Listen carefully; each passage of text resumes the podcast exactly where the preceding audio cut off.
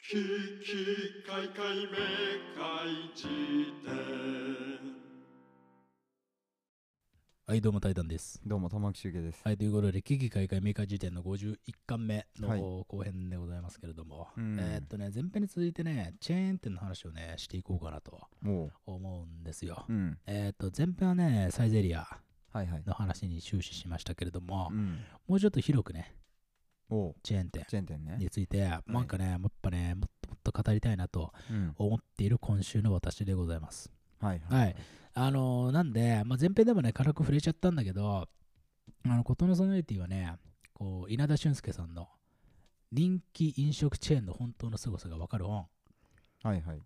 まあまあ、普通にここで扱ってるのはサイゼリアだけじゃないんで、ああ、そうか。そうそうそう一章でサイゼリアを使っていたということそう、で、あってね2章は牛丼とか、な3るほ章どねは、えっ、と、マック、モスバーガー、ケンタッキーとはいはいはいか。でそれでね、あのね、我らが富士そばの話も出てきますから。えそう。カレーがまずいで有名な。お前言うな。俺ら悪口言うのは、中盤あたりの、なんていうのかな、発撃の人が離脱した後で言うから許されてるのであそっうてだね。うん、こんなね、なんていうの、花からね冒頭から言うと、いつかも炎上すると思うね。そうだね。まあね、本当に。いやいやごめんまあごまあめいいん。んですけれども、はいまあまあまあ、そういう感じで、まあ、この本ね、やたら面白かったんで、あのーこの本をご紹介できればなという感じですかね。あとね、稲田俊介さんはね、うん、あのー最近ね、美味しいものでできているってエッセイ本も出してて、うん。これもね、めちゃくちゃ面白かった。この世は美味しいものでできている。いや、この世はいらない。美味しいものでできているっていう本を出したんだよ。エあッセイ。えうーん、これも、なんかね、あのーなんつうんだ、まあ、この人、カレーの一応専門家なんだけど、うん、まあ、あらゆるものを送って、うん、それの、まあ、あのーなんていうの、レビューっつうか、うん、うんエッ。セイをやるという本ですね。うん何笑ってんだよ。いや、なんでこの世ついたんだろうと思って。うんあのこの世界は言葉からできているってテレビ番組が昔あったんだよね。あれえ、それってあれじゃないのなんかサイトじゃないのんこの世は言葉でできているってなんかラジオの書き起こしサイトでしょあ、嘘あの、いや、なんかテレビ番組のあったんだよ。なんか言葉を扱う、それこそ。あ、ほんと番組が千原ジュニアとかが出てたんじゃないかな、えそうそうちょっとごめんそれを思い出しちゃってー、急に。なんかうわーなんかこういう天然嫌だなと思ってちょっと笑いこらえられなくなっちゃったね自分でまあ、あるよ。わかるよな。あるよなあ本当るに。めっちゃある。まあまあまあ頬殴ったからでも今うん。大丈夫だよも OK、じゃあ、気を取り直して。ううんいきましょうかね。じゃあ、最初は、えー、ことのソノリティですと。はい。あいよえーということで、はいはいえー稲田俊介さんの人気飲食チェーンの本当の凄さがわかる本とうんいうことなんですけれども、はいはいまあまあまあ、これはね、読んでいただいたらいいかなと思います、本当に。うんチェーン店ってこんなにすげえんだっていうね、その企業努力から、あるいはこのグルメうんというか、まあ本当にこう、プロのうんシェフうんから見たチェーン店の凄さっはいていうのが、まあ、つぶさに書かれてるわけですよ。うんだからさ、あのーなんていうのかな、いわゆる J-POP とかをさ、うん面白おかしく批評っていうかさ、はいできる人が本当は一番すごいっていう説あったりするじゃん。うんわかるよその膨大な知識を裏付けとしてってことだそよう、ねこう舐められがちな、うんなんかあー曲とかを、うんこんなにすごいんだよ、この曲はって言える人がはいはい本当はすごいっていうか、うんなんかもうちょっとあーわかりやすい例で言うと、うんあのー速球をホームランにできるの意外と簡単で、はいはいはいスローボールをうんホームランにするやつは化け物だっていうさ、なるほどねそういう感じ。しっかりとボールを反発してそう、持っていくとそう。スタンドまで相手の反動でさ、うんホームランにするんじゃなくて、はい、はい、自力でホームランにできちゃう感じっいていうかやーバカ力だねでもそうそううそうそうみたいなうん本です。ああすごいというところでまああのねあのぜひ読んでいただけたらなと思うんですけれどもうんまあね今日ね俺がね話したいのはねこの本の具体というよりかはねチェーン店の話なんですよどこまで行っても。あうん、いでいねですねはいはいあの前編の最後の方で君に一応振っといたけれどもうんもしこのようにチェーン店が1店舗しか残らないとしたらはいはい何を残すだろうかとういうとんころで、俺はね3択まではね俺自身は絞ったんですよも、わすごいううんえー、一応言うそうだね何俺がいや俺があその3択をうんあそっちはいいね確かに OK えっとね俺はねまず第3位小諸そばうわーあの読みづらい看板のやつ読みづらい看板です、はいはいで OK 第2位松屋はいはい、で第1位これ堂々多分これ3択って言ったけどもうほとんど俺の腹の中決まっててう、ん、もうこれ以外ないだろうっていうおお堂々1位ドルルルルルダン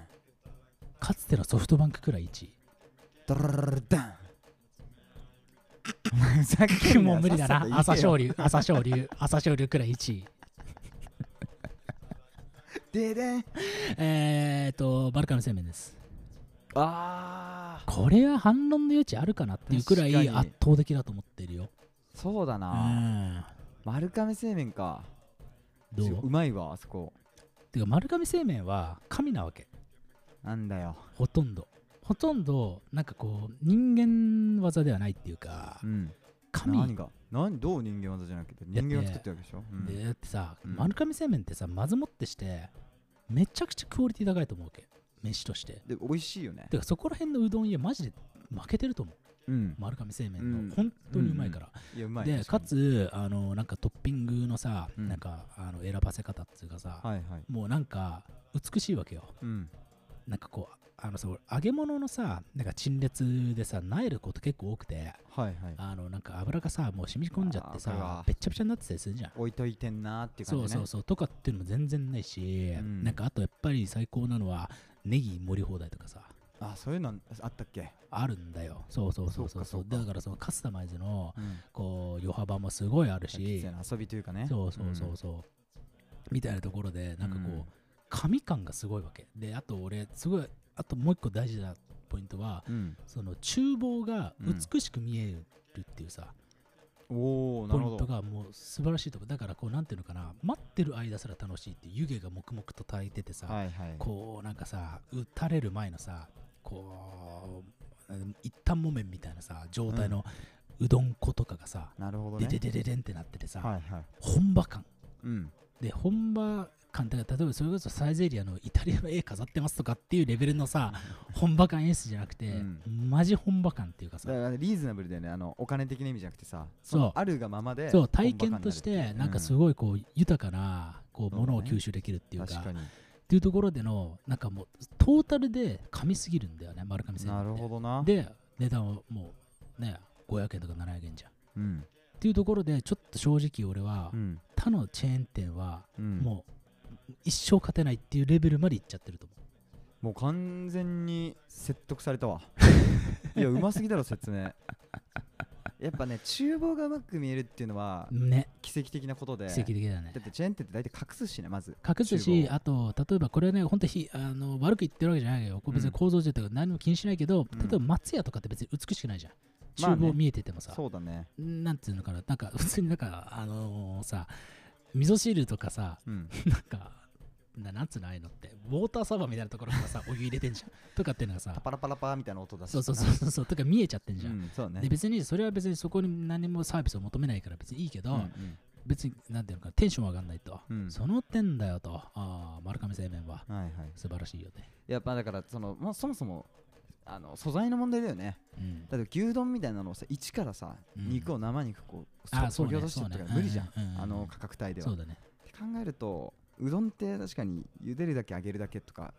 でわあつゆができきてるって考えるとさそうそもそもの構造がさ食べ物として、素晴らしいと思ううね、ん、シンプルでシンプルでだから厨房がシンプルでかっこよく見えるっていうことなんだろうなとかっていうのをと最大に生かす思ってさそう丸亀製麺ってあれなんか確かねこういわゆるコンサル的に入ってる会社とかももう今もう押しも押されるところが入ってるんだけうん、あどそうやっぱそういうところの入れ知恵とかもなるほど、ね、なんかもうねすトータルで総合力が強すぎる感じがする丸そうか亀製そ麺うはかあとなんかグラフィックの感じというかあの広告物のうんなんかこううまそうに見せるわけようどんたかがうどんをなるほど、とかっていうなんかこうイメージ戦略とかもうんうん素晴らしいしでイメージ戦略に引き寄せられたうん、ただの一般客をも味でちゃんと満足させられるっていうなるほどねでもう逃げらんないんだよ人はうわ丸亀製麺からすげえねああうわーなんかいいいい話聞いたぐらいの気分で今ほんうとんうんいやそうだよ丸亀だね丸亀でいいかなじゃあいや俺は勝也だね勝也ああなるほどね本当に言ってるでもでこれはね本当にあほんとまあまあまあ多少さ丸亀製麺うんに俺はもうほぼあのはいはいはい両足乗っかってる状態だから、うんあえて言うならってことだけどちなみにその心はやっぱりね揚げ物屋は残っといてほしいなと思うわけいやーでもしかしまあそうねもう揚げ物って今結構さ、うん分が悪いっていうかさまあねどんどん漂白されてってんじゃんそれこそ渋谷の勝屋潰れたよねえあの宮益坂のふもとにあったえそうなの流れてさマジかたらこスパゲッティ屋になってたよおい嘘つけよでもたらこスパゲッティ専門たらこスパゲッティ専門でもこれが、うんあのなんていうのかなこう別に悲しい話ばっかりでもないっていうかうんむしろ悲しい話なのかもしれないんだけどあのーなんて運営会社は同じ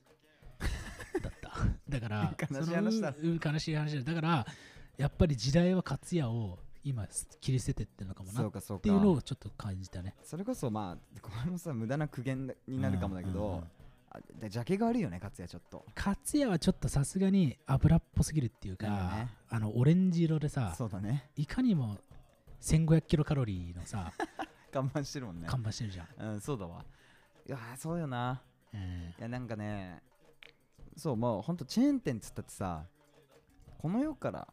ちょっとまあ説問の そもそも前提になっちゃうけどーうんこの世にチェーン店1店舗しかないっていう、うん状態なんだったら確か丸亀製麺いいかもだけど、うん普通の飯屋もあってチェーン店を1店に絞らなくちゃいけないってなったら、うんやっぱね揚げ物家であんましないからうんあちょっと残っといてほしいなと思っていやねーまあそうなってくると、うん丸亀製麺やっぱ天ぷらがあるから揚げあ物らっちゃ揚げ物じゃんいやーそれちょっと奇弁じゃない半分いやいや決俺めんじゃないよ俺はもうそそういうことじゃないよあやっぱ揚げ物って別に天ぷらじゃないから俺が言ってるのはとんかつとかなんかちょっと強いやつ揚げ物ちくわとかだろごぼうとかふざけんなよその物はいっぱいあるわあそうエビだってあるわあマジかエビあんのか、なめんなじゃあ丸亀製麺だな、丸亀製麺なんで結局あ勝也はでもうんなんかね、俺ねあのそうてかこのその稲田さんのチェーン店の本にも勝也のはいはい話が触れられてて、おうでまあ確かに勝也もなんか見事なさ筆致で褒めちぎるんだけど、はいはいなんかこう勝也のそれこそ運営会社の話にも話が及んでて、うんあのねこれもまたねたらこスパゲッティ的な現象では悲しいことがあって今勝也の運営会社が力入れてる事業がうん唐揚げなんだよえ唐揚げ今さ最近さあ唐揚げがさ唐揚めっちゃ増えてるめっちゃ増えてないあのー、あれでしょだからテイクアウトでね重宝されたりしてとかあとやっぱりこうサラダチキンブームっていうかやっぱプロテインブームだからああなるほどねそプれもロあテるイのかンブームかける炭水化物うーが目の敵にされてるっていうさ、はいはいその状況時下でね流の中で、うやっぱりこう勝也はさん確かにやっぱ米ついてきちゃうじゃんっていう米と油だからねそうそうかそうで今、あのーそっちのリソースを削減して唐揚げに今力入れてんだなってるほどねねいやーそれ面白いね面白いんだでよも実感としてあるもん確かに唐揚げ唐揚げは増えたよねすげえ増えたし行列できてる毎日そ8時以降とかね9時以降うそいやーそれ面白いねうてかでもそうでもさ俺唐揚げ屋行ったことないわそういえば本当うん俺ちょくちょく行くよ唐揚げ屋って何しに行く唐揚げ買いに行きだろのいややそれはそうだろうようんそれ以外ねえだろ別にそうだろうん愚問すぎるだろマジな休憩しに行くとかじゃねえからなじゃあ逆に何を求めてたの今の質問 はいや違うんだよ何 が唐揚げを食いたいっていう欲望が分かんないんだよ俺はああなるほどねうんいやあれねちょっとだからずるいよ俺普通にスーパーで買い物した後とかに買っちゃうもん要はおー今日の晩ご飯のおかずとかをもうすでに買ってる状態でもう家に帰って作れるのにうんでっけえ袋持った状態で通るとさうん唐揚げのやっぱ香りが道に充満してるわけよあ本当そうなるとさまあ基本は無視していくけどうんやっぱ気の弱い人日はさうんちょっと寄って買ってくやらかれってなるわけよね唐揚げえ何そのさ唐揚げっていうのはやっぱりさプロの味になってるわけちゃんとで唐揚げにおけるプロっていうのは俺はあんまり知らないけ どでも俺あまたの唐揚げ食ってきたけどあまあ普通にだから要はサイズ的なさ満足度は一瞬で超えるよねあほんとうんなるほどねそれこそチェーンだしね大体唐揚げやってなるほどねいやでもなんかなんかその唐揚げのチェーンっていう概念がうんこの後に及んで浮上してきたっていうのはなんか一個面白いなと思っててうんだって唐揚げなんてさなんかこう非常に目の付けどころがいいなと俺はなんか今となって思うんだけどさ、はいはい唐揚げを単品で勝負するっていう発想、なるほどねなんか思いつかなかったっていうかさっああまあそうかて感じするじゃんあでも個人店でやりづらくないきっとっていうのはさやっぱ結局まあわかんないよちょっと正直分かんない話になっちゃうけど、うんうんうんうん肉をさ仕入れるとかになったらさうんしかも膨大な肉をうんやっぱなんかルートを誰でも持ってるわけじゃないと思うしさ、うん適当にになんか卸からみんな買えばいいわけじゃないというか、だ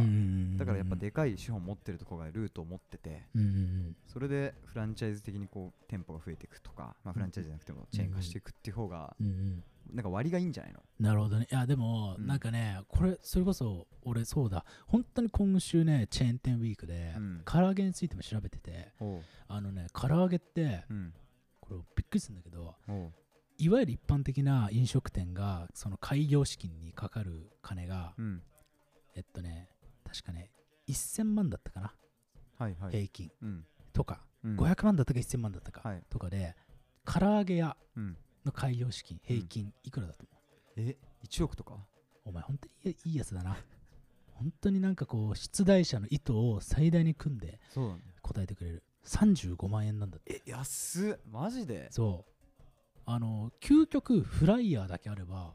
そうか。できちゃうかでら店舗はね、1畳2畳ああればっていうそふうにあの持ち帰言えるわけねり専門とかにしちゃえばだったらねさ、でだってだってさ別に唐揚げなんて店舗で食いたくないわけじゃん別にそう。別にまあ、持って帰れるっていうのは大きな魅力の一つだと思う、確かに。そう唐揚でげはあの味変とかの工夫だけ施して、はいはい。テイクアウトのやつだけやってりゃもう35万くらいでできちゃうあなるほどっね。ていうところでだからあの今集計が、うん。あの大手じゃないとできないって言ったけどうん、むしろ逆でああ、そうなんだ。個人。があ圧勝できる業態なんだなるほど。だから今うんそ。の唐揚げのこのいろんな店舗が増えてきたけど、うん。今店舗数1位は確かどっかの確か名古屋とかどっかうんから始まった本当にただの個人商店がのし上がってえー、っていうよりも君臨してんだよね、あ、そうなんだ。そうえー、めっちゃ面白くないそれは面それこそ白いね第2位とかがなんかそのこそあの勝也とかを運営してるそれめっちゃ面白い。会社がやってる唐山っていうなんかよく見んじゃん、うん、はいはい。みいや結構よのくれ見んんだ下がけっどてるような感じのとこかそうな。そううそう、んとかなんだけどそそうれを個人店が抜いちゃったっていう、えーすごいねすごいんだよだからいやまあそっかじゃあ大きく予想は外れてそんな35万とかででもあれ多いよねそういえばあのなんかなんだっけなハイチっつうかさなんとかガーチーパイみたいな中国のうんあ台湾かうん薄いさ潰した叩いた胸肉をカラッと揚げた竜田みたいなやつああはいはいはいはいアーチーパイみたいな名前だったんだけどさあ炸あ裂する鳥みたいな字を書いて甘辛いやつ甘辛くないよ普通のなんかあの七チキみたいなあ本ファミ当チキみたあいなや本つ当色味はははいはいいやあれうまいのよえ実際えででなんかこうちゃんと八角とか振ってあって香りもそういう感じあ八角形ねだからそう台湾風味になってんだねそうそうだから最近華中華料、えー、と中華街に去年行った時とかに、うんあれなんかこのこういうこれ出してる店めっちゃ増えてるなと思って、うんたんだけど今年に入ったら渋谷とかにもなんかポンポンでき始あめ本てタピオカ屋が全部それになってる ね今だからこれなんだ次当と思ってすごいいねだからパンケーキタピオカときて次そのパイパイパイだっけパイパイパイパイがすごい3つ続くことはないんだよあーこの世ではそうだなうんなあやっぱチキンになったんだチなキンなんち本当だからありえるんだななんかさっき言ってたそのサラダチキン的なみたいな文脈は俺いはなんやか意サラ外だっダたけチどキンだからそうだよねなる今ほどね地球で最も売れてるうん売れてるっていうかさ人気なのはやっぱチキンだからねあそやっぱプロテインじゃんうなるほどねだからすなんかすごい時代だよねすごいでもまあ鶏肉食ってんだよな確みかんな鶏肉でも一番好きだ俺もほんとうんいやすごいねそれはねどこがすごいん だよクソインタビュ アーステルスクソインタビュアーでしょクソ先輩インタビュアーねそううん本当にすごいねそれはつってすごい何がすごいんだよてめえつって本当にそういうのはたまに本当にあるからねあまああるね会話がなんか噛み合ってねえなこいつっていあうの次の質問とか考えながら喋ってんかそうらそとうかいすうことねすごいですねそれはうんいやすごいですねうんつってうんまじゃあ今日はありがとうございましたそう 質問思いつかなかったパ ターンね思いつかなかったそのままどんちょ折れるインタビューね 板尾一の NHK の携帯大喜利のエンディングみたいなそれ知らねで最後コメントお願いします板尾さんって言われてえあそのまま終わっちゃったそう伝画説の面やつこうねやって見ながらうんす15秒ぐらいずっと画面やって ちょっとずつカメラが上がってズームして伝説の回ね伝説の回あー知ってる知ってるああそっかうんあれとかのねほらレベルのねうん時はありますよそのそういう時もあるるんだけれども、まあなんかね、そんなもんなんだけれども、まあチェーン店ね、だから、まあ丸亀製麺は正直、俺はもうなんかゲームチェンジャー感がありすぎて、なんかこう、よくさ、うん大学生の頃から俺そういう話ばっかしてたんだよ、友達と集まってさ。えそうチそうェいーうン話して店たのうんそうチェーン店のなんかこう論評会みたいなことずっとやってたわけいや面白い大学生だね岩崎お前ふざけんななめんな何がだよ本当にいやそんなん面白いよ恥ずかしい、い気持ちにさせんなよまあいそいういんだけれどもまあいいよこうやってうんでもなんか好きでやってたわけようん、だけどなんかこうね丸亀製麺登場以降評価冷めたっていうかさああもうなんかもう殿堂入りしちゃったからそう、こ大ね谷翔平の前ではさあーもうほとんどのプロ野球選手が別になんか魅力的に思えなくなってくるってどいんうだけかすごくたってねそううん結局大谷がいいんじゃんっていうそうさな確かなんにか確かにそういう感じが俺は正直あってそっかそっか、えあえーそんな終止符をねそう楽しい大学生活終止符打たれるぐらいの事件だったね丸亀製ー麺丸亀の登出場っていうのは本当にね歴史的なあー出来事だったね演もうえ一回しか行ったことないかも丸亀製麺えしかもパーキングエリアとかでえ俺ねうどんあんま好きじゃないんだよねうまい本当にそれでお前この世に残すものを丸亀でいいやつ ってんの本当に絶対いつか詐欺引っかかるいよやいやねいやそうだねしかも引っかかるんだよね うん絶対にいやいやそうそう俺引っかかるタイプでしょえ、まあてかまあ俺まあ今度それは置丸いといて亀はでも連れてってあげたわあ確かにそれれがいいよだからそれやるならあのまたサイズみたいにすんだったら丸亀奉丸行亀の楽しい見ああ方ーいいねいやそうでしょいいじゃんいいじゃんいいよ丸亀はでも本当におすすめするよ俺はで俺ほんと外でうどん食べたのって香川に旅行行った時とかぐらいでその時とか最高の思いをしたわけよそれうまかったいやめちゃくちゃうまかった本当にそれは多分ね店舗によるんだよえちゃんでもね何丸亀と変わんねえぞ別にあでもそれぐらい丸亀がうまいっていうのはなんか分かったっていうのもだからこの前回多分話したカッサンってその友達が香川出身だったから、うんうんうそんいつのアテンドで香川で俺がよく行ってた一番美味しい、うんちゃんと値段もするとこあるからって言って、うん山田屋っていううどん屋行って、うんそれ多分空町とかにも支店があるんだけど、うん空町の方行ったけどあんま美味しくなくて、うんまあ香川のはマジで、まあ、美味しくないっていうか空町とは本当比べ物にならないぐらいうまかったわけよ、うんうんすげえ本店みたいな、うんうんうんで食べてなんか最高の気分だわって言ったらでも俺東京で丸亀最高やなって思うけどねみたいなこと言っててう、んえ丸亀みたいなうんそれってなんか名古屋の人に小倉トースト美味しいとこどこですかって聞いて米田教えられるぐらいの衝撃だったわけよね俺からしたら、うんうんうんうん米田でいいのみたいな、うんうんところが実際米田の小倉トーストは美味しいわけでうんうんそれと同じぐらいの魅力が多分あるんだろうなっていうその、まあ、地元というかうまあどねんを何千と食ってきた人だって、てか人間からしちゃこのっぐらいのてそうそうそいやそりゃそうよねって思うわけよういやいやいやまあいやいやどんだけ美味しいんだよと思ってわかるてかさ今のさ話にちょっとさ、うんあのひっつけて話すんだけどさ、うこうん頭打ちしてる頭打ちしてしまった食い物ってあるっていう話をしたくて頭打ちするのはどういうことだ要は、うんあのこれ以上うまいものってあんのかなっていうかある食事のジャンルにおいてってことそうそうそあーうなるそほうどそねうそうそう、ああそうか俺ねうん、あのーこれはまだまだね、うん人生経験も浅い身分でありながら俺正直ねうんそばうんそば、はもう俺全クリした気がしてんのえ全クリっつうかあのいろんなそばがあるのは当然わかるよいろんなは値いはいはい段のものがあるのかもしんないんだけど、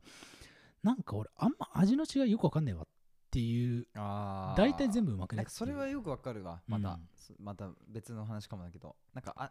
味一緒じゃねっていうようなものがあるそうあのこれ本当にだそば好きってめんどくせえからさなんかこうい 怒られると思うんだけど、うんこんなこと言うのはなんねねそうだってあのさあのそばだけは脱サラしないとできないって言われてるくらいさあのーそうまあ寿司みたいなもんでねそ修うそ行うもそかうかるし修行がすげえもんだっそうてだいようねところでもうプロの人からしたら美美しさを楽しむね、うんうんジャンルのねそうだよねあれだと思うんだけど俺ねこれいつかの回で話そうと思って話せなかったから今言うんだけど俺ね、あのー今年じゃねえか今年だの1月くらいに、うん俺日本一うん食べログの評価が高いと言われている、はいはい食べログだったかなまあなんか日本一うんうまいと言われているうんそば屋、あ予約が取れないだ日本一予約が取れないそば屋っはいはいていうのに俺行ったんだよあのおっちゃんが一人でやってるとこえっと違うかまあそうあそう基本そう。あおのうまあ、別になんかその運んでくれる人とかいるけど、あいるんだはいはいそはういそうそう。で、ああのー中野にあるさ、そううん蕎麦屋さんがあって、あ中野ねはいそうそうそう。で、俺、あのそのお店なんか知って、なんかこう、うんうん本当は年末の大晦日に、はい年越しそばとして食いに行きたかったわけなんかなうるほまどいうまいって聞いてたから、うんうんだけど、もう電話したら、あのーいや、なめてんすかみたい な。いやそ、そんな口調じゃないよ、全えー然。そで、うで要も、はねうんそう、まあもう、もう本当に予約いっぱいで、もう、はいはい来再来月のこの日まうでもう全部埋まっちゃってますねみたいなあそうあすごいなこのレベルなんだと確か思っにて、ねうんうんやっぱこう予約の取れないそば屋もうその時点でちょっとさそそるものがあるじゃんそうねちょっとこれは再来月の予約取っちゃおう、はいはいもう当たり屋家業としてはさなるほどそんくらいやんないとダメだと思って、うんもうで大晦日あのその予約取れなかったから、うんあじゃあもうその日行きますって言ってうんでそれも残り1席とかでえーもうちょっとお連れ様とかい入れないんですけど大丈夫ですかっていやもう僕は一人ではいそばだけを食べに行きますって言って、まあまあそばやしなうんそうそうそうそうそうだなでなんかいろいろまあ結構せ丁寧に説明してくれて、はいはいなんかこうお値段もちょっとそれなりにしちゃいますと、うんお昼でうんごめんなさいちょっと8000円以上は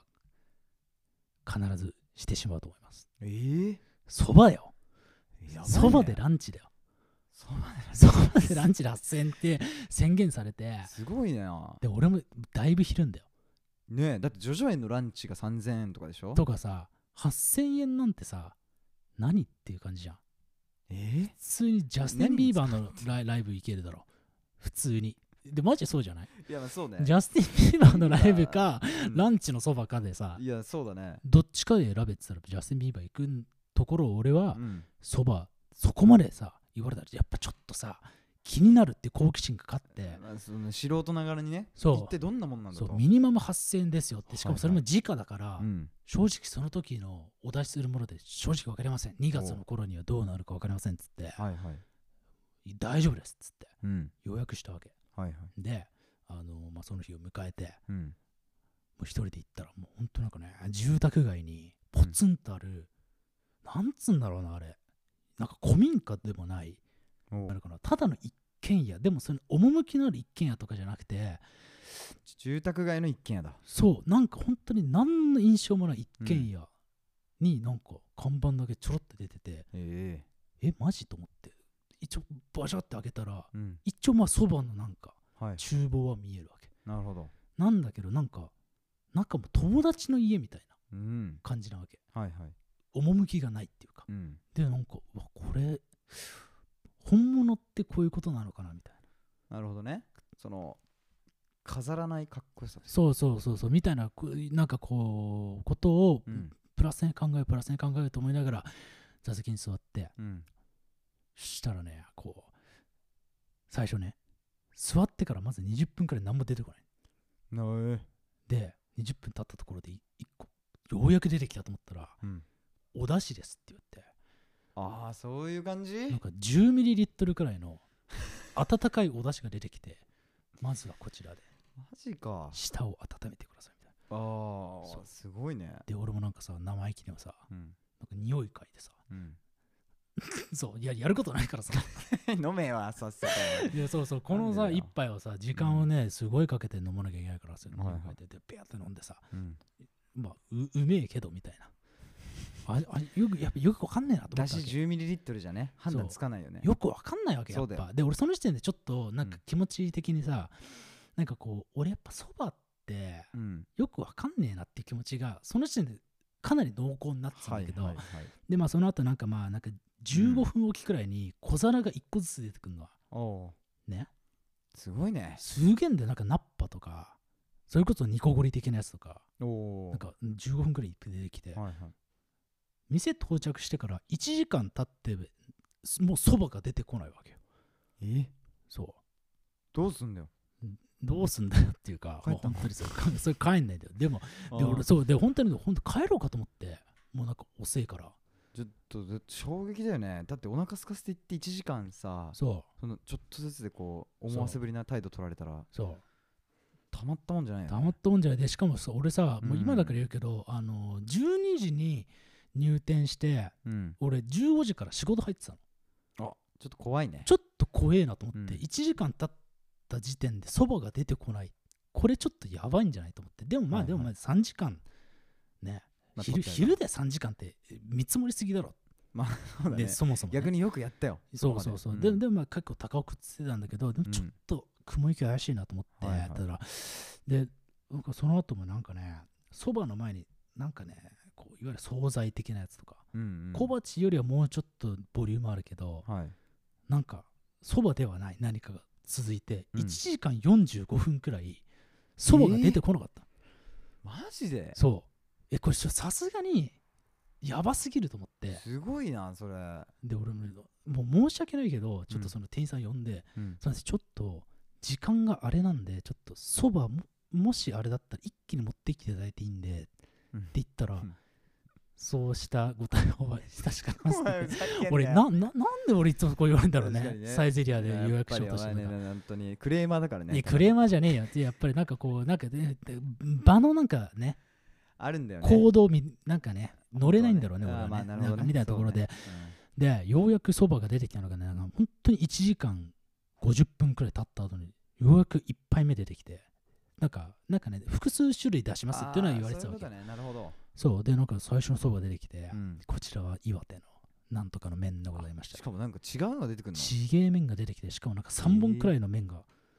多いなんか出てく んだよマジか一気に出してほしいんだけどなと思いながら確でかにもまあまおあ腹減さってるからねそうそうそうでもなんかででパーって食って、はいいはやそうねうまいけど、うんううまいうまい、うんてかそうまいよ、ま、マジでうまいわけそばこの香りがなんかね素人ながらさはいはいツンとしますみたいなことは思うんだけど、うんなんかよよくわかんねえなっていうかすごすぎるってっうんうんっていう感じがして、うんでその後もなんか4種類くらいさうんもう出てきてでもぶぶっちゃけ言うともう4種類目が出てくる頃にはうんもう2時35分とかになってたわけあ仕事やばいねもうで俺だからもううん今だから言うけど、その仕事俺飛ばしたから ねマジで今だからすぎる そばでそばで マジでいやほんでこれだからなんつうのかな、結構融通の利く仕事だったからあーまだねと飛ばしたっていうかちょっともう時間すいません本当にちょっとちょっと今緊急事態でっつってそばがとは言えないけそどうかとはえ言えないからさ、緊急事態だよでもいやでも緊急事態だよこん1な時間さ50分そばが出てこないのは緊急事態だよマジで3時間見積もってうんさすがに2時間45分まで終わんないなんていやことそれはすごいよ起きないからうんねさすがにちょっとすみませんちょっと時間ずらさせてくださいっつって、はいはいねだってここでさ帰ったらちょっと負けな気がするわけここまでやってもうちょいで多分ゴールだしねもうちょっとでゴールだからさ、っんていうところでさあもうちょっと仕事もとそうかあのちょやっっとてち無理ょ,、言ってねっと心のさ余裕を保って、はいはいこれはもう最後まで見届けるしかねえっつって、うんうんそしたらもうちょっとそば出てきてうんその時点でもう3時間経ってるわ けそうでそしたらもうさそば全部食い終わって、まあ、最後までデザートが出てきたんだけど、うえーでそれで予約フィニッシュをしたんだけどね、はいはいでまあ俺トータルでこう長々と話してすいませんねって感じなんだけどうんまあつまりだよ、さあ多分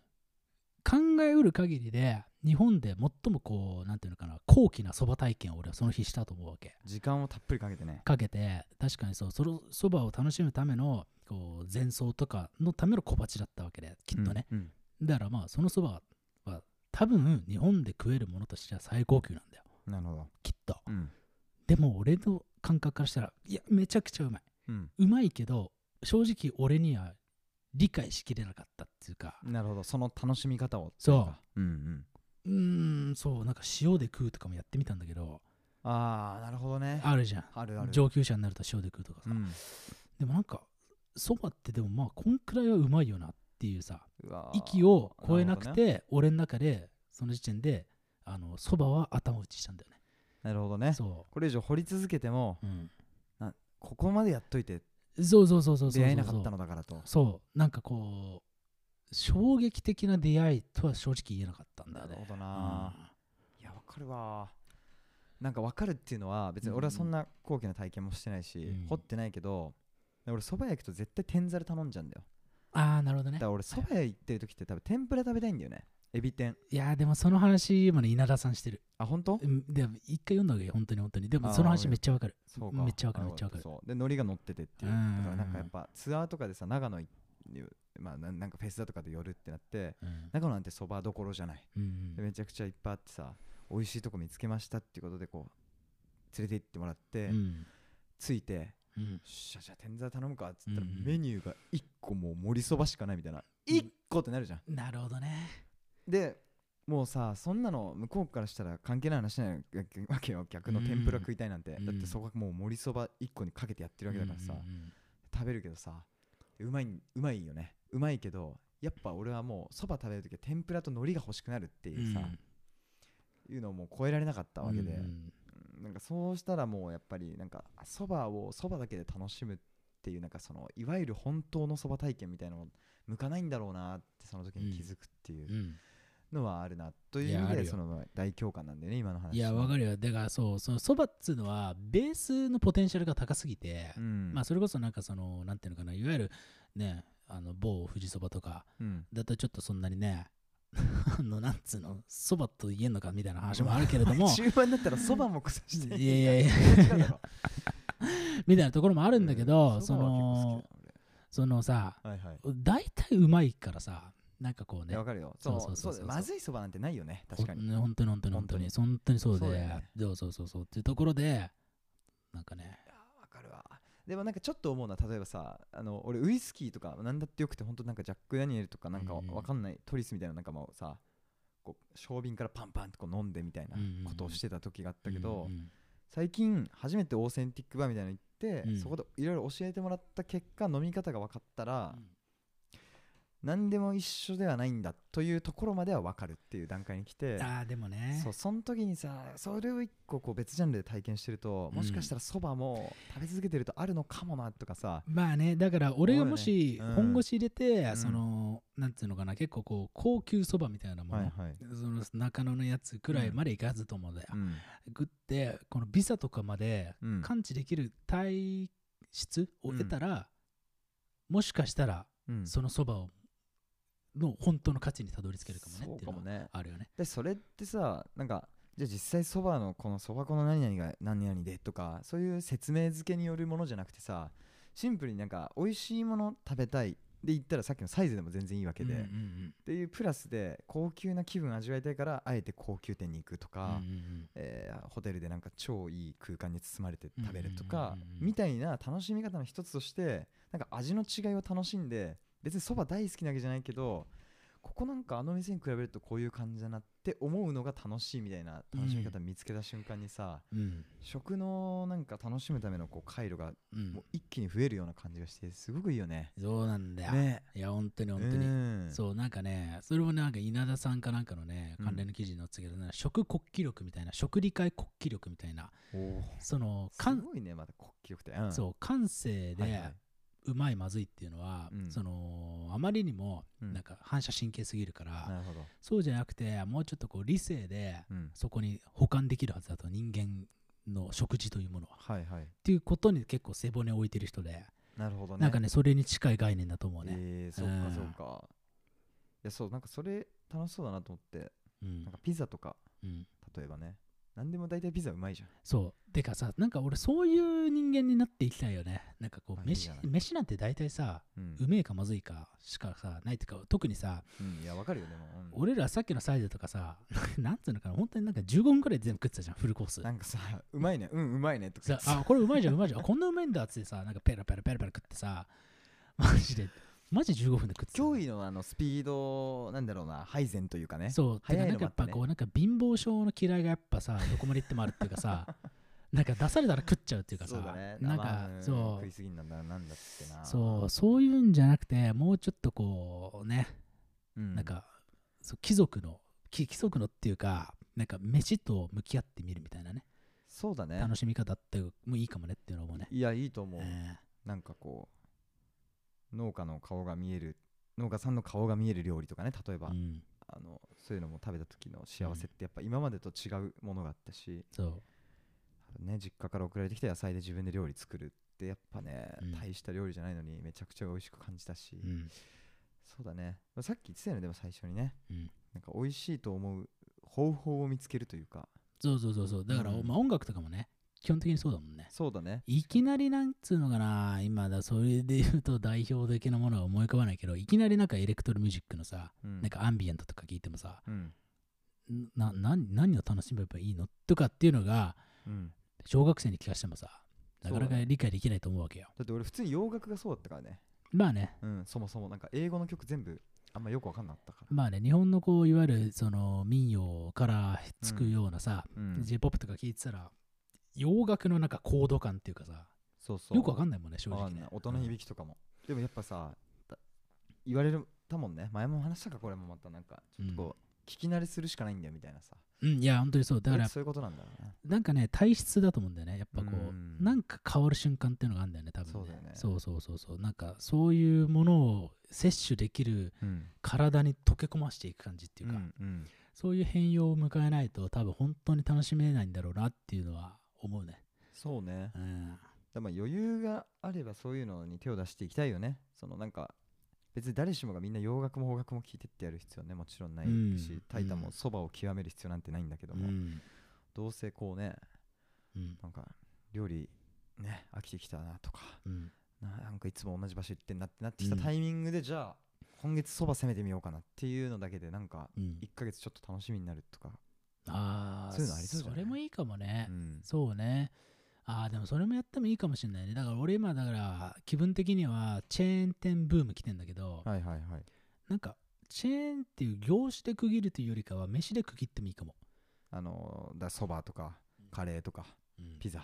ピッツァかそうそうそういうことだよねうんそうだから俺カレーとかよくやんだけどさ、もうカレーしか食わないっていうさ、あの月間とかを使ったりするんだけど、なんか確かにね、もうちょっと後半にいろいろうん楽しめる体だってみたいね。てかさ、うん果てしない飯ってなんかある果てしない飯だから永遠に追い続けられるタイタンにとってはカレーみたいなことカレー。俺結構多分、うんそのカレーはなんか、うんこことここの店の違いはとか、言語化できる気がするんだね、ちょっと。おおすま、ごい、前よりかはねなるほど、それはやっぱりなんかたくさん食ってくる中で、うん、えーなんていうのかな統統計データが取れてきてるっていあうあかすごいそれでは耳慣れしてる状態だもんね要みはたいな状態だと思うわけうよ、ん他の飯と比べたらねはいはいはいとかっていうのなんかあるえー、つまり知れば知るほど果てしなさが分かってしまうものああ。でも日本酒あ本当俺それこそ俺下校だからうん。日本酒なんて全部一緒マジであ、そうか。いや、でも俺も下戸なのよ。あそうだよねで、日本酒なんて特に次の日俺引きずっちゃうの、日本酒はうん特に。うんだから避けてるんだけど、うんやっぱ試しに飲んでみた時の信じられないわけよ。前もこれも話したのかな。酸っぱい日本酒がね。うん俺はもう結構何ヶ月かかけて100種類以上飲んだ結果、うんそのなんていうのまあ俺は結果福島の自然号っていう日本酒が好きだってことが分かったんだけどそれはあの酸が強いっていううんだから日本酒の中でもなんか爽やかな酸っぱみがあるわけよあ本当だからなんかあの甘くて臭くてとか、うんえーキレがあって辛口ででもない、うん酸っぱくてうんキレはあって香りがいいみたいな、っうんていうのがさぐ俺グラフ化したもんなんかあこの本当こマッのこプれは4そう証言で甘めでう、んえースッキリだとか、うん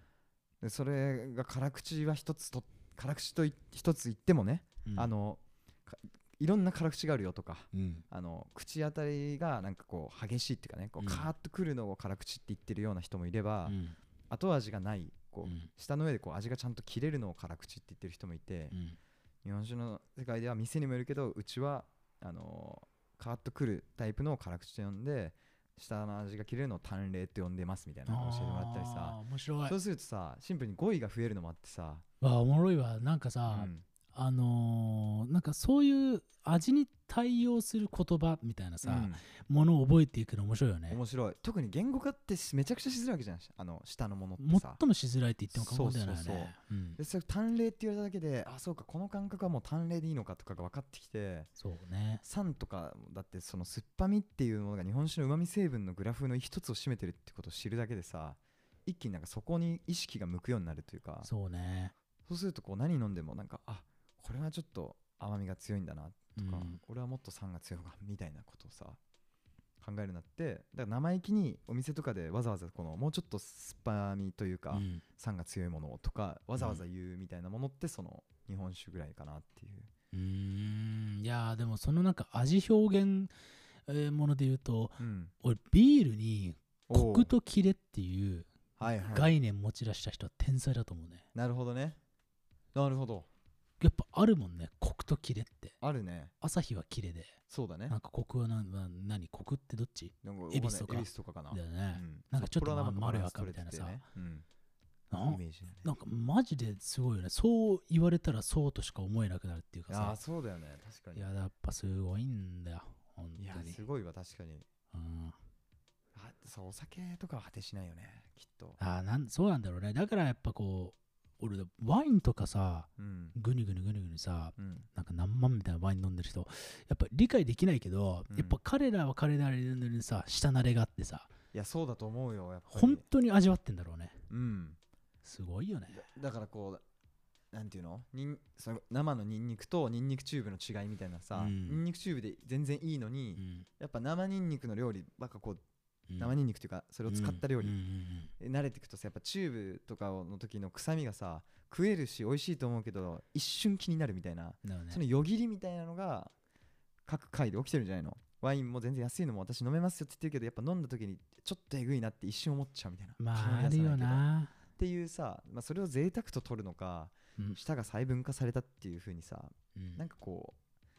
うある意味舌によって世界を見る時の解像度が上がってるっていう風に取るのかっていう意味では俺はそっち後者をなんか目指した方が楽しくなりそうだなっていういいねどうせ食わなきゃなんないなら、いいね、うん、そうだよねいやどんなんだよマジで飯なんか腹パンになれいいやっていう時代はもう終わりにしようよっていうそうねことだよね、う本ん当にね、そうねまあなんかタイミングとかね人によってあると思うし、うん俺やっぱ稼がなきゃとかいうなんかもううん結構めっちゃ大変だってさバイトいっぱいしてるみたいな時期は本当にうんな何でもよかったしさうんなんか詰まればそれこそ、本当にねうん、いや今は正直時間がゆっくり流れてる感じもあるからーまあね気が向いてるっていうのもあるかもしれないね意い識やがーあれかもしんないねいやいやいやいやいやというようなねもんで、うんあ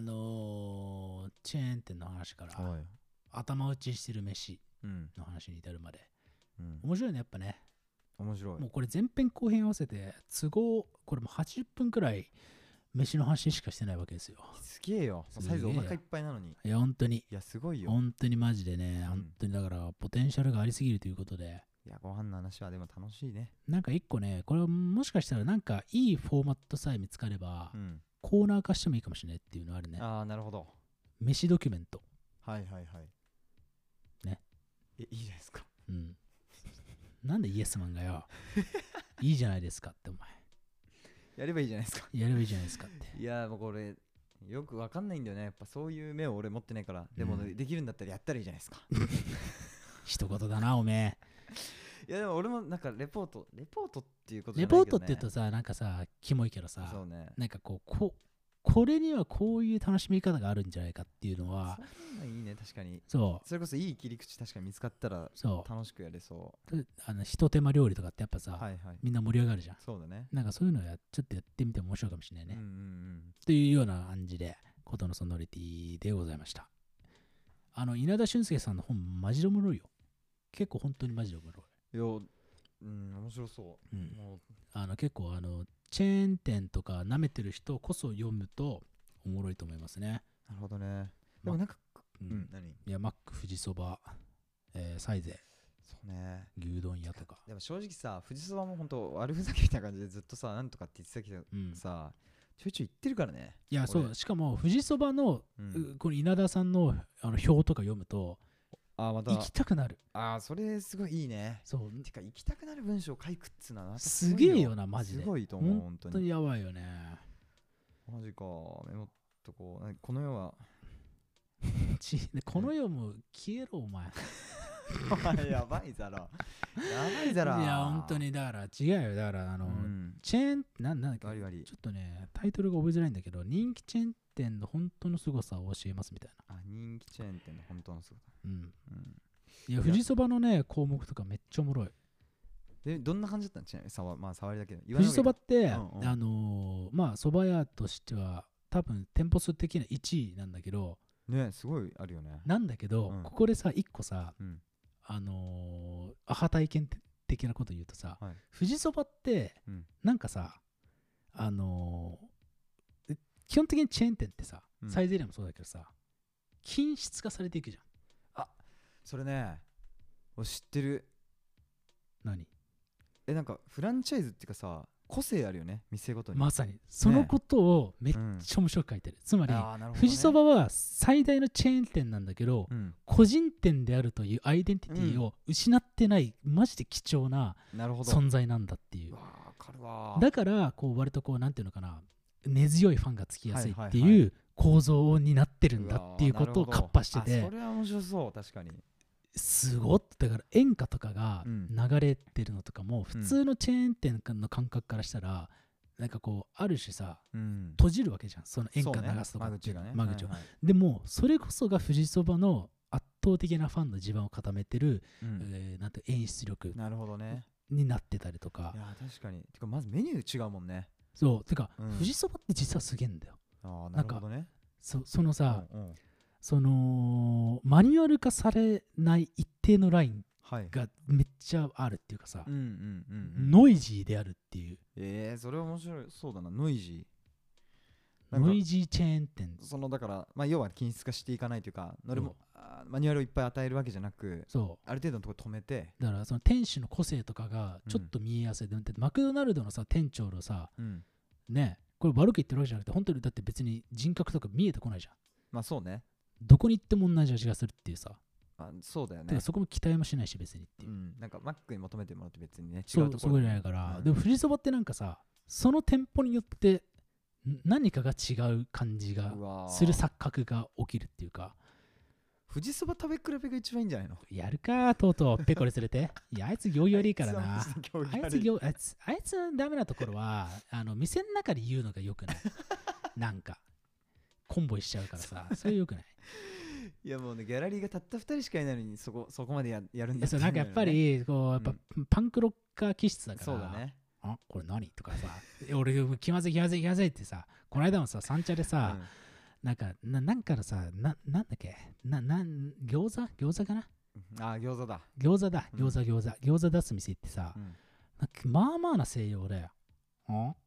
何これ?」とか言って さこいつ行儀悪すぎだろと思ってなんか何ねなんだろうねそうあのいいやつ悪いやつって話じゃないんだよねそうていうかそうなんかそそういう気質そうだよね思ったことがそのまんまこ声になって出る心の声のね吹き出しがほんとつるんとしてんだよねもそううなんかいやだから本当に純粋なやつっていうかね、んそうなんだよ面白いんねだよねいや面白いその危険だねうんいいよいいよ別にいやでもなんかちょっとぴったりじゃん、うん、なんで俺が行かなきゃいけないんだよ本当 にで弱いだろ筆頭格なんだからまあねデモの当たりや家業としては そやるかいやでも確かいやでもななんか俺今なら富士そば行ける気がしてるよえでも全然そういける気がしてるよってもう結構ワンオク聞けますに 近いきつさいやいやいやいやいいやいやわや、かるよでもその気持ちも正直わかるしうん富士そば久しくい行ってなかったけどうん去年とかちょいちょい行っててかてか俺はてかなんていうのかなあの富士そばに関しては、何あのだからさうんさっきさ、チェーン店のさ3位にさ、なんかこ小諸そば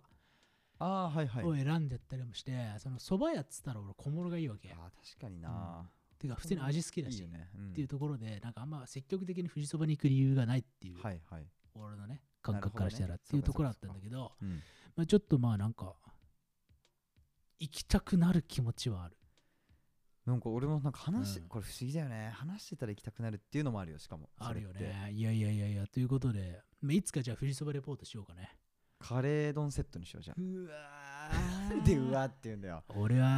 なんつうのカレー、まあでもまあいいか。まあ和のカレーそんな好きじゃないのかそもそもスパイスカレーかうーんまあ別に今いいよ、別に。待って待ってじゃあいいよいいよ別にいい よ、食おう。お前ふざけんなよ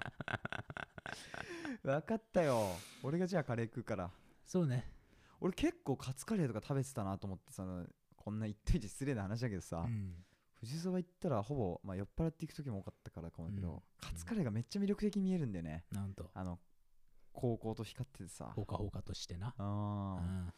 食べちゃってたなそうね。いやいやいやいや懐。かしいいやーでもなんかまあね、トータルね、なんかこの稲田さんの本を読むことで、俺はね、こう、飯に対する向き合い方の姿勢をもうちょっとね、うん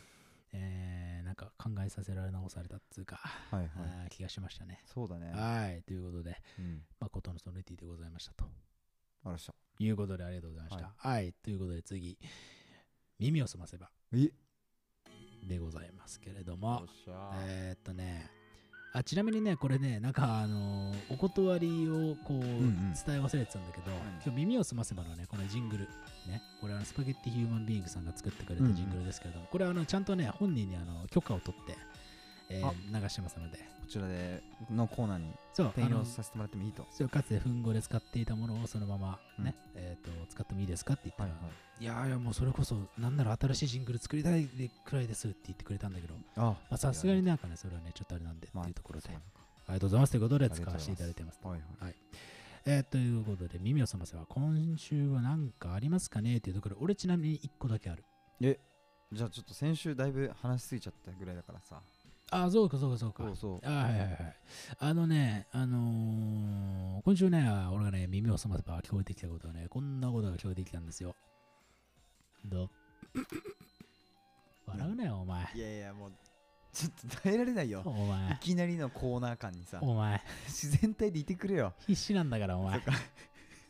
まだまだこうなんて首の座ったねコーナーだからなんとなくさ型を作ってあげないとさそうだね。そうあの自走していかないからうん。えそうだ。ー、ということなんだけれども、じゃあの仕切り直してーね来いよ。この間ね、うん。あのープロフェッショナルの安野さんのやつ見てて、はいはい。うんうんうん、あの、エヴァの。エヴァのね、安野秀明監督のやつ見てて、まあ、それ自体は面白く見たんだけど、うんなんかこう、これちょっと具体的に、えピンポイントでこの言葉っていうわけではないんだけれども、ちょっとね、おうこう、それに対する感想として、ちょっと気になったなっていうなんかものがあって、はいはい。こう、寝てない神話っていうか、ああ。つまり、えー、とい命を削るっていう単語が結構こう、あの象徴的にそのドキュメンタリーの中で使われるんだけどもう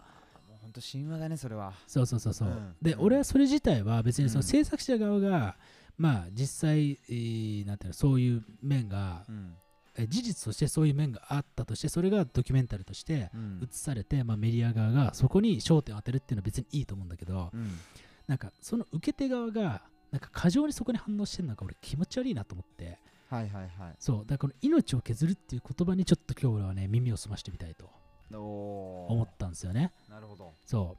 うんうんうまあでもうちょっと具体的に言うと、はいなんかこうツイッターで感想としてね、うんやっぱり安野さんってこう命を削ってたんだとか、はいはいやっぱりクリエイターって命を削んないとやっぱうんここまでの次元にいけないんだみたいな、はいはい。まあその胸のうん声がちょっと乱発されててうん俺はそれに対してうん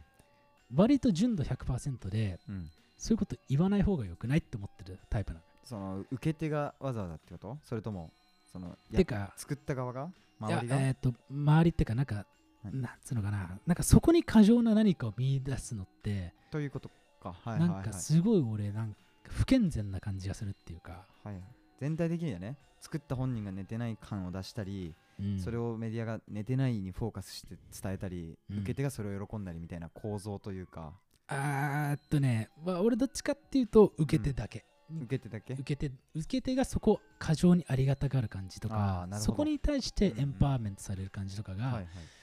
なんかこう作品の質をうん不必要に貶めるうんリアクションな感じがするっていうか、こんなに寝てないからうわーここまでの作品ができるんだっていううん純説で結んじゃうことのはいはないはんいか愚かさっていうか、うわめっちゃわかるもうめっちゃわかる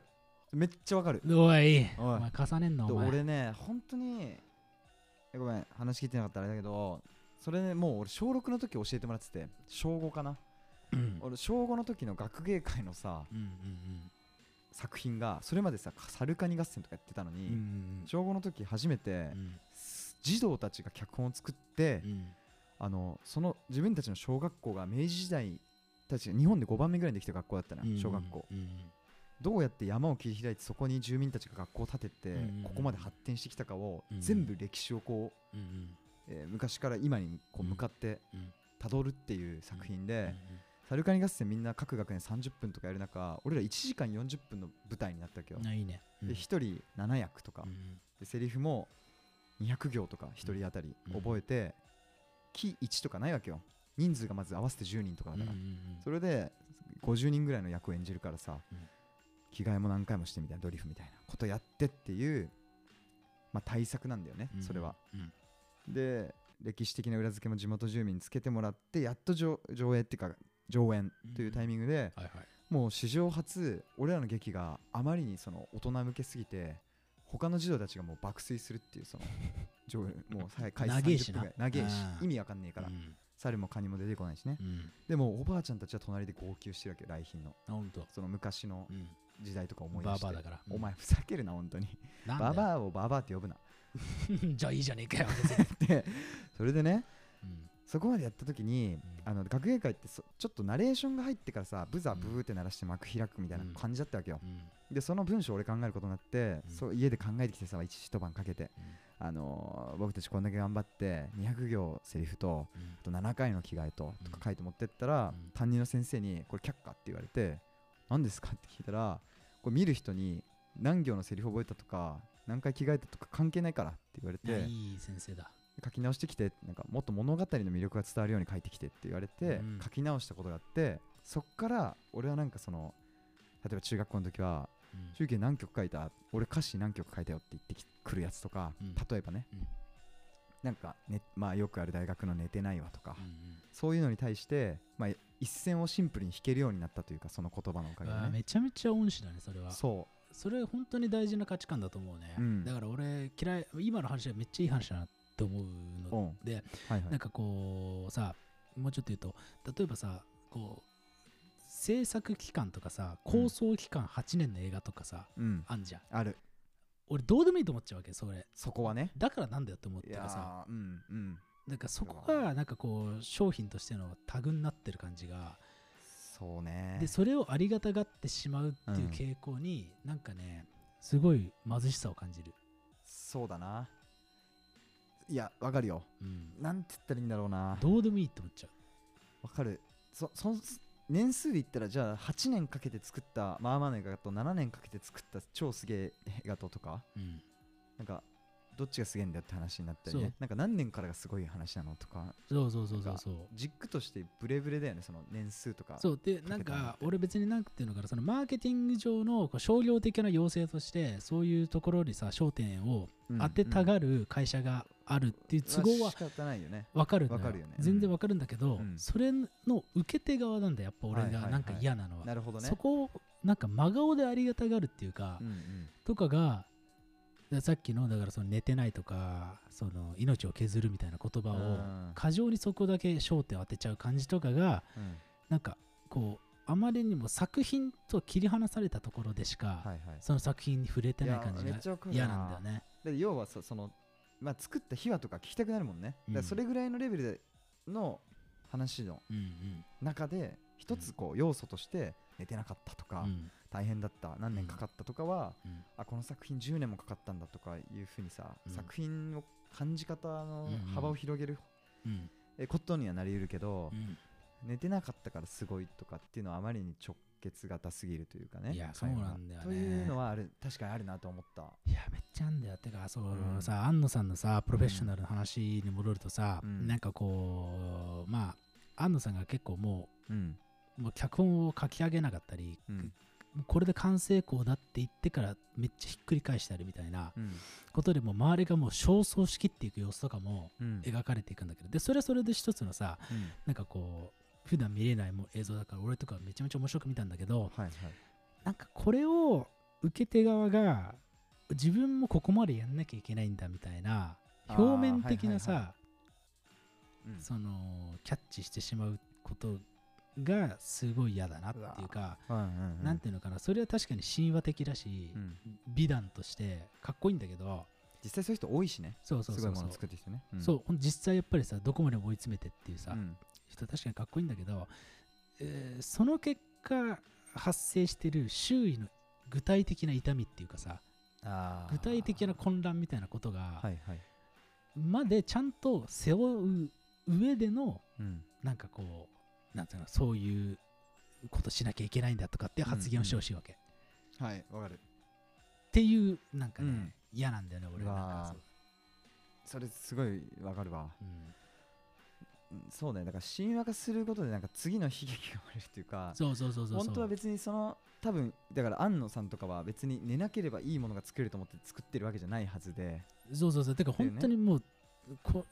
まあね、諸説あるけど、うんなんかこう、本当にすごいもの、誰も見たことないものを作らなければというさう、んもっちの発露の結果の一個の、えー出力であって、で、結果の現象であって、それそうはだねただ一つの。だなんか切り取ろうと思えば散歩しなくなっちゃったっていうのも一つの一因になそってうるかそもうしそれうそないしうこれで別になんかこれが目的じゃないっていうかさそうね振り回すとかう、ん命を削る現場そうをね作るとかってぽいだけであってねそうで散歩しなきゃいい作品できるのかみたいなそう話になってくるよそねうそうれね同じようなレベルの話だねそうなんだよなそうなんだよないやわかるわ嫌なんだよね俺そういう古く古いなって感じのものすそごれい嫌なんだよそれ何なんだろうね日本のなんかに日本でくくっていいのかなでもやっぱ努力みたいなところをこうへの共感性は異常に高いなと非は常思うに高いよねだから、うんまあそうだからうん本当にそうだよねなんかうんうーんいやそうねでも寝ない方がいいっていうのは本当嘘だよねいやマジであれは嘘うん寝ない方がいいっていうか寝なかったんですっていうのは正直寝てた場合とでほとんど結果へのコミットと考ってないだろうなって思ういやそうなんだよねだからさ、うんこれでもおなんかさ難しいのがさ、うんあのーまあ往々にしてうんハイパフォーマーとか傑作を作る人ってやっぱり寝ないしうんやっぱり事実としてねそうねうんうんめちゃめちゃ追い込むからうんだからそういう人がそういう発言をしがちなのは、うん別にそれは一個の事実だからいいんだけど、うんなんていうのかなそこだけを切り取って過剰にありがたがったり過剰に憧れを重ねたりするっていうのが、俺はもうそろそろそういう時代を終わりにしたいなっていう思ってるタイプなんだよね、はいはいはい。いや、わかるよ。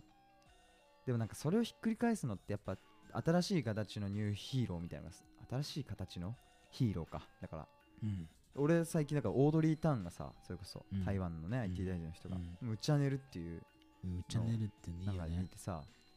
資料だけ読み込んで寝て、朝いいアイデア思いつきますようにって言ってとこに着くと。うんで朝起きたらアイデアが出てるみたいな。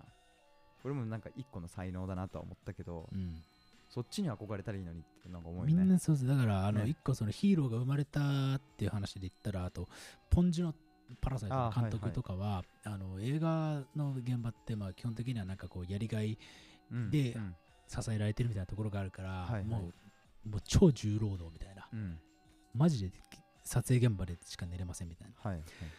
もうやめようっつってもううん1日10時間とかのなんかその労働基準法にのっとったクリーンな現場を、まへあ、ー構築しきってう、んでまあ本当に、あのーまあ、どこまで本当かは分からんが、はいまあ、記事によると本当にクリーンな環境で映画を作ったんだってなるほどねでそれをお支えたのは事前に絵コンテとかめちゃめちゃ割って、はいはいはいまあ、要はもう設計図を超作り込むみたいなうんうんことの結果として、まあ、そういう環境を達成してかつ、まあ、アカデミー作品賞と、はいはいまあね、パルムドールを取るみたいな、うんまあ、映画界においてマジのマスターピースを作ってしまったはいとかはいはいっていうことの方を俺はありがたがったり、どうせありがたがって自分に生かそうとするならばっていそううことだよねこっっちを北極星とした方がまあ絶対いいと思うわけ、いやそうねなんかそだってさうん違うんだよだなぜならしかもう仕方がないんだよって言って設計図をちゃんと書くやつなんていないわけよう、うん、仕方がない勢はみんな設計図書けなくて人を振り回して寝れないようなタイプばっかなんだよねだからそこを最初から目指すよりはちゃんとやるっていう方を目指しててそこからこぼれ落ちていく天才型というかパターンンもいるねっていう方がなんかバランスとしてはいいっていうか、いやめっちゃそうだからそうだねあの音楽の世界とかにもさまだいまだに根強くあるさ、そのロックンロール神話っていうかうん破天荒神話みたいなものうんを、まあ、面白がるのはいいんだけどうんうんそれはあくまでもなんかこうフィクションとして面白がるっていうか、うんうんそういう姿勢がやっぱ大事なんじゃないかって思うね、まあそうねうん、確かに、別にお前がなんか酒場で暴れたからって、うん、なんていうのお前に神は降りないっていうかあまあねなんかなんかそういう感じ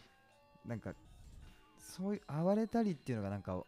えなんで時代のせいっていうほどでもないのかもだけど、うんなんか明らかに多分違うと思うしね40年前と例えば今とではうんなんかこ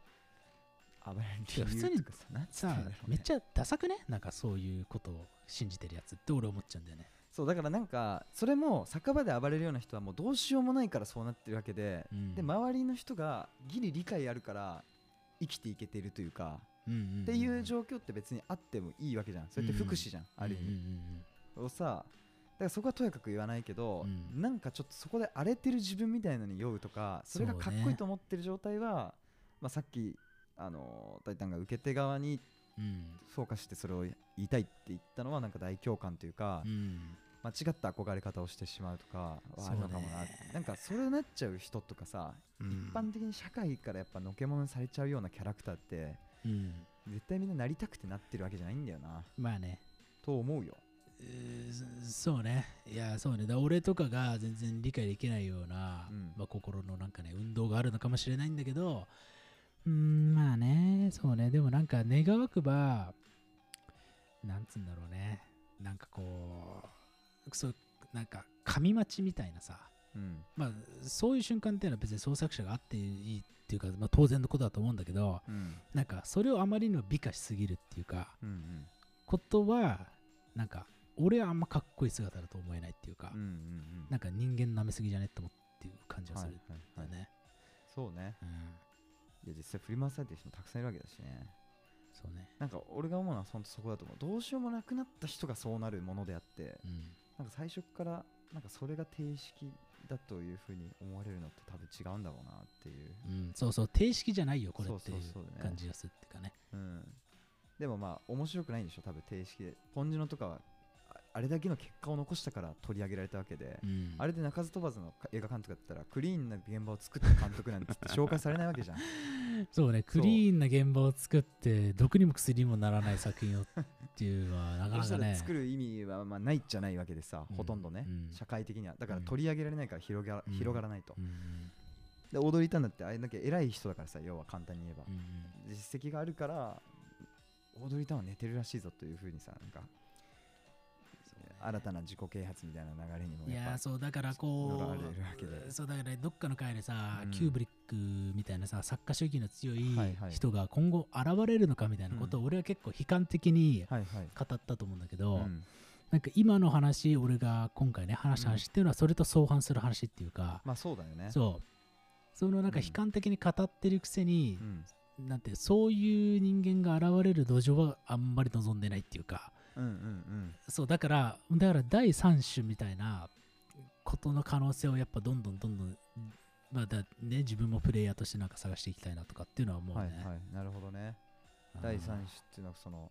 全く違う形で変に憧れるわけでもなければ別にそんななんかドロップアウトどんどんしていくような感じでもないしってことだよねそううんなんか別にそうね設計図通りに作って神をあそうかそれそこ宿すのかはいはいはい神を待つのかとかうっんうんてことではないなんか、なんかあるのかなとかっていなうるほどねそうそうそうかそうかまあ確かに二極化するものじゃないかもしれない二極化ってかいや本当に簡単にに二分化できることじゃないよやグラデーションあだかるよらね本当ねそんなことをねうん思いましたねそうねいやでもなんか俺は逆にその作家性の話に結自分の中で一旦結論が出たけどね今話しながらなんか、本当うん、タイタンとはまあ違う言い方っていうか多分結論が違うけど、うん多分そういう作家性みたいのはへへ減っていくけど、うん土壌的には、うんうんでもそれでもどんな環境下でもドロップアウトしていくというかあそうそうそう没入そせうざるを得ない人が生まれてくるのは確かだからいやそその人たち用にその枠は取っといた方がいいよっていうか思うよねういやーそうね、いや本当にそうだ結果さどんなにさこうあの富士そばじゃないけど、うん均質化しようとしたところでそっからのさあのー脱線っていうかそうねことがやっぱおもろいわけでそうだよねそうそうそうそうそこそこがやっぱドラマ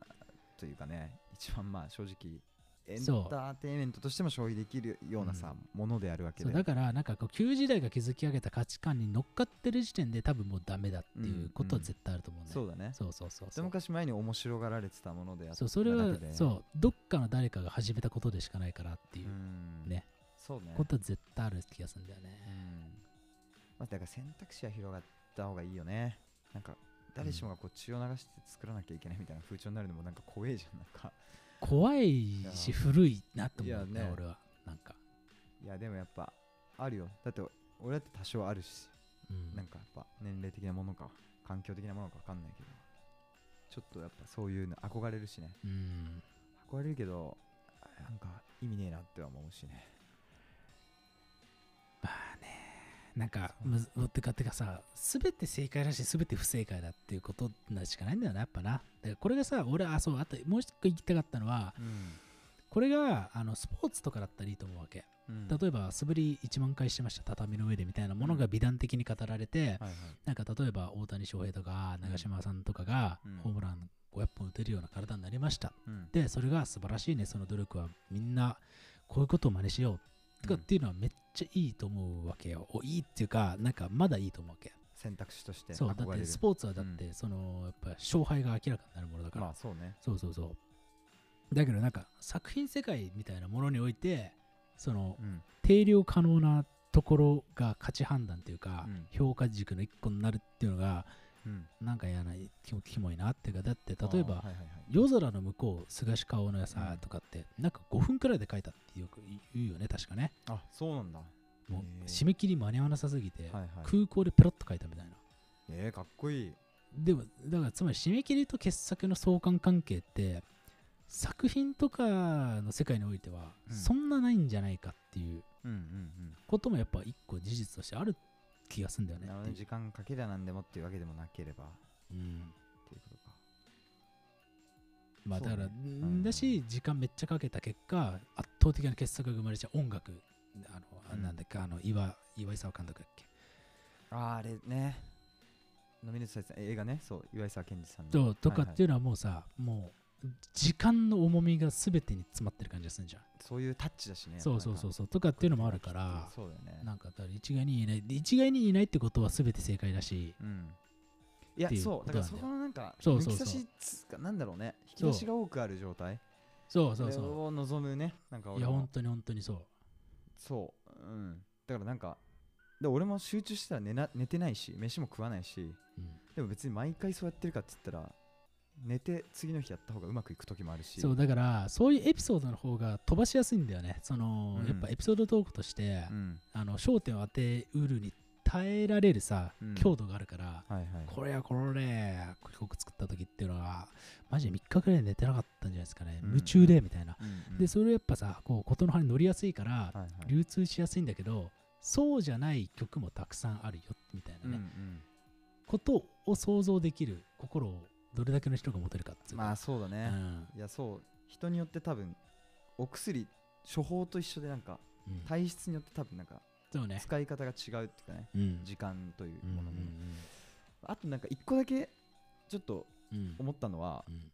ね、別のお話次の段落なんかさっきスポーツの話引き出したけど、うんスポーツってどっちかというと芸術より進んでるというか俺は思っていて科学との結びつきが早いから早いね、もうこれだけ以上トレーニングしても意味がないとかいうものがさ科学的に分かってるわけじゃんうんでまあ、その科学をどれだけ信じるかはまあ置いとくにしても、うんうん信じるとしたら、うん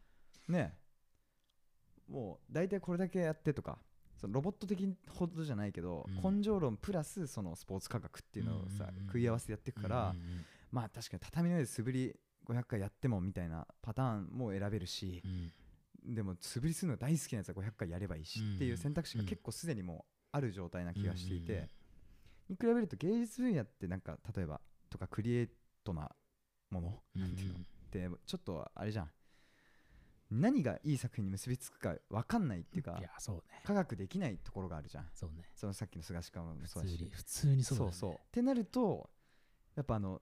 まあ確かに憧れどっちに憧れるって振り切った方がいいとかももちろんないんだけどなんかまず正解がないからこうした方がいいこうしない方がいいっていうのがなかなか言いづらいところもあるなと思って、うんえーなんかそこを神秘として置いておきたいなと思うあといや普通にそうそうそうなんかあのどうどうした方が人としていいんじゃないかなっていうのを別にタイタンに対して反対意見じゃなくてだからうん同じ気持ちだと思うんだけど、ね、どうやったらうすごいのができるのか分かんないっていうところがなんか面白いところだよなっていうのが3日寝寝ないで作って何もできない時あるんだからいやてかそうそういうそこだもよねんじゃんねっていうそうこそうとそうだそうよねだからなんかまあで結果そう単純な結論になっちゃうけどなのに寝てなければだって安野さん寝てないって言うんだからっていうだけでなんかもうあのすごいの作る人やっぱ寝てないんだってなるのは違うしかといってだからオードリー・タンみたいのにすげえなんかねそうなんか憧れて俺は8時間必ず寝てみたいな寝る前に資料読んでみたいなのもなんか違うと思うし、なんかチューニングをなんか自分のパワーをね発揮するためのなんかこううん調整方法を知っていくのがなんか多分一番いいんだろうなっていううんその上でなんかいいものを作れるのかっていうのがやっとのなんか土台土俵っつうかねうんあの感じするよねあなんか当たり前のこと言っちゃったないやまあそいやでも本当にそうだようねねいやうーんそうやなそうだ、ちょっと思うところがあったっつうかね。そうね。ああ。そうね。いいいや、いい耳を澄まし方だったね。いや、と思あう。我ながら。うんあ。ああ、いいかったんだけれども。まあまあまあまあ、そんなもんでございまして。あの、結構ね、あの、前回の、えっ、と、だって前回の後編なんて耳を澄ませばだけで1時間やったわけだよね。そうだね。で、今日も結構話せたということで、結構やっぱり耳を澄ませばね、うん。話が結構盛り上がりやすいということで、確かなんに。かね、次回あたり、そろそろ、えーっと、返済員の方からね、うん。投稿されたものとかから選んでいければいいなと思ったんですね。なるほどはいはいはい。なんかいくつかね、あー、確かにこれいいなと思ったのありましたよ。あ、本当。うん。おーということで、じゃあ次回、じゃあちょっとね、うんうんやりましょうかね確。かにはい、そうとだいうねことでエンディング。 はい。なんで切れてんの切れてねえだろ、お前。でも1時間半はやりすぎだよっていう。あ、もうそんな撮ったんだ。もうわあすごいねよ。すごいんだよ、ほんと。おい制作中なんだから。え、待って、待って、待って。24時40分じゃん。やばいよ。この後俺、でも寝てないんだから。おい、あじゃあ傑作確定じゃん。あ、それやばい。本当に。えあーてかさ、なんで、なんか毎回さ、うん。 24時40分じゃないいや確本か当ににいやでもそんぐらいだわななんでこんなことになるんだろうね。いやだからさそれ一緒だよ俺が常に締め切り若干遅れるのと一緒っていうかさうん。いや知らんけどいや終電ギリ遅れるよねテンポがそうなってんじゃないそうね。てか、後ろが決まってるんだよねてか、そうそう、俺集計が制作中だっていうさ、うんことは俺一応、ケアってるわけよ。ああれだけど、うんいつの間にかこうなってしまう。うんつまり今日19時に集まって、なんかうんダラダラダラダラやって、うんで、今25時でしょうんえだからろ6時間6だ時間だねざけんなよこれちょっとねそうね一回この危機開会明快時点のうん労働基準法を決めるか、労働基準法っていうかはいはいこの6時間はやりすぎだと思う 集まってでも今日はだからサイズがあったからさああまあね普今段日は3時ね間とかだって3時間半とかうんまあそうかそうかそそううだかよまあ普段はね集合時間が10時からだったりするからねそうそうそうそうそうかそうかそうかまあそういかやいやそんな気にしなくていいよほんとうんいや私もう俺今が山だからほんこれと来週とかにはもう超えちゃってるわけだからほんとうんオッケーオッケー泣いても笑っても OK。じゃあ、あんまり気にしないでもう、じゃあエンディングを取っていくというか、うんもうエンディングは今のだろ。もまあそうだねそうだねいやいいよもうこんだけねえこれ最後まで聞いてる人いたらすげえなう、すごいんだから、本当いに。いややーもうでも楽しかったなーー、よかっこれたはねあーよいい回だったね。いいよななんんかか50最後50巻は結構さ、うんシリアスリーなさ、あそうねうん、なんかこうう、しみったり楽ししちゃったけど、そうねやっぱこうね、なんか、ほんと、なんでもない回があるっていうのが、うんやっぱね、俺らのね、一個の特徴ですから。そうだねええでもいいんだよそう楽、しかったんだかそう。らうんやっぱ、クソと、うんクソと知性の満貫全席っていうのが、すごいねやっぱりいい。語彙の広さっていうか結構本読んでた寝ないで。 はい、自分寝ないで本を読むのは、はい、趣味でして、つって。やばいやつ だろ不採用だよ、こいつは。そうだ本ね当に。起きてる時間で読むのが本なんだからそうそうだよ寝ないで本を読んでます、つって。寝寝ながら本読む方法あるんですかってさ、その前提からしてお前のアピールポイントは狂ってんだと。そうだねああ、すごいね。もう、佳境が待ってるんだろうね、きっと。そうだ1ヶね。月後に。かきょっていいよね。佳境ってやっぱ狂ってるよな。あれもすごいよね。何あれマジでね。本当だね。 1億文字とか覚えるわけでしそょうそうそう。てか狂ってるよな。うん、狂ってる。あれ多分本当に寝ないでやってると思うよ。いや、あれはほんとよ。だってさ、官僚になるか、なんかっつうテストでしょ、あれ。そうそうそチャイニーズのう。。あれ、だから、落ちるか受かるかでも、ほんと人生が決まっちゃうわけだ人生がうん全て違うっていう、うわ面白いよな。はあ歴史、ああ、歴史やりたい。ああ、歴史いいねやりたいことばっかだ。だ確かかにらドキュメンタリーといやいいね歴史。うんうん。いい番組 だ。マジで。いや、俺もね、本当にエヴァの話以降、いろんな人からさ、もうポンポン、あの後すごかったんだから。結構こうんう、ワンピース読んだことあるとか、例えば、うんそれこそね。うんとか、あと、ルローニケンシン。うんだ長田さんめっちゃルローニケンシン好きなのよ。永田 さんあ、本当。で長田さんに言われるとまたちょっとこう感覚変わるっていうかさ、まあ、永田さんはちょっとね、異常なレコメンド能力っつうか、そあの人は面白いよね、うん本当本当に面白いと思うね、えーと思ってなんかちょっと見てみようとか思ってしかさもさ大阪の人だからさうん語り口が面白いんだよねあ確かにねそうわかるあの掴むのがうまいよねそう心を語りの内容も面白いさからながらねそうさることながらそうそうそう、うんそれのパッケージングがうまいっつそううねだわいや編集とかやった方がいいよね多分ーマジ何者だと思ったんだよマジで 坊主おい、お前ふざけんな。ただ、面白い話をする坊主みたいなでも坊主のなんか風格が漂ってるけどね、もう正直。高田さん面白いねまあいやまあまあそうそういいんだけどうん、まあでも、だからちょっと今年ほんといっぱいレコメンドしてもらったものを見てみようと思って、そういねやもう思わずため息だと思うけど、まあとりあえずエヴァと流浪に剣心、ちょうんっと俺ワンピースも読んでみようと思って。いやいいねいやうんもう尽きないね、そうそう本当にうわあいいじゃん面白いじゃんワンピースとかを俺も読んだことほとんどないからさうん。あそうなんそういうの面か白いじゃん。お互い読んだことないのに、うわ一気に読んで、いいね何に、なんていうの、心動かされたっていうかさ、いいねまあ共感だっていいし、別にそれは。だって俺やっぱエヴァの俺の感想をうん。やっぱイレギュラーらしくてあ、そう。そうなんかお前みたいなこと言ってるやつ多分こうエヴァファンはいないって言われたあれなんかそれってでも、まあ正直ちょっと嬉しくないそんなことないのかいやてか嬉しいか分からんけどあなんそかうそういうもんなんだ驚きっつうあかーそうそうそうそうそうそっかああー確そかうなにんだエ嬉しいヴよァファンちはょっとそういう感じなんだみたいなまあみたいな感じがあるんでいやーなんかこういいですねまあやってみようかとえーはい終わり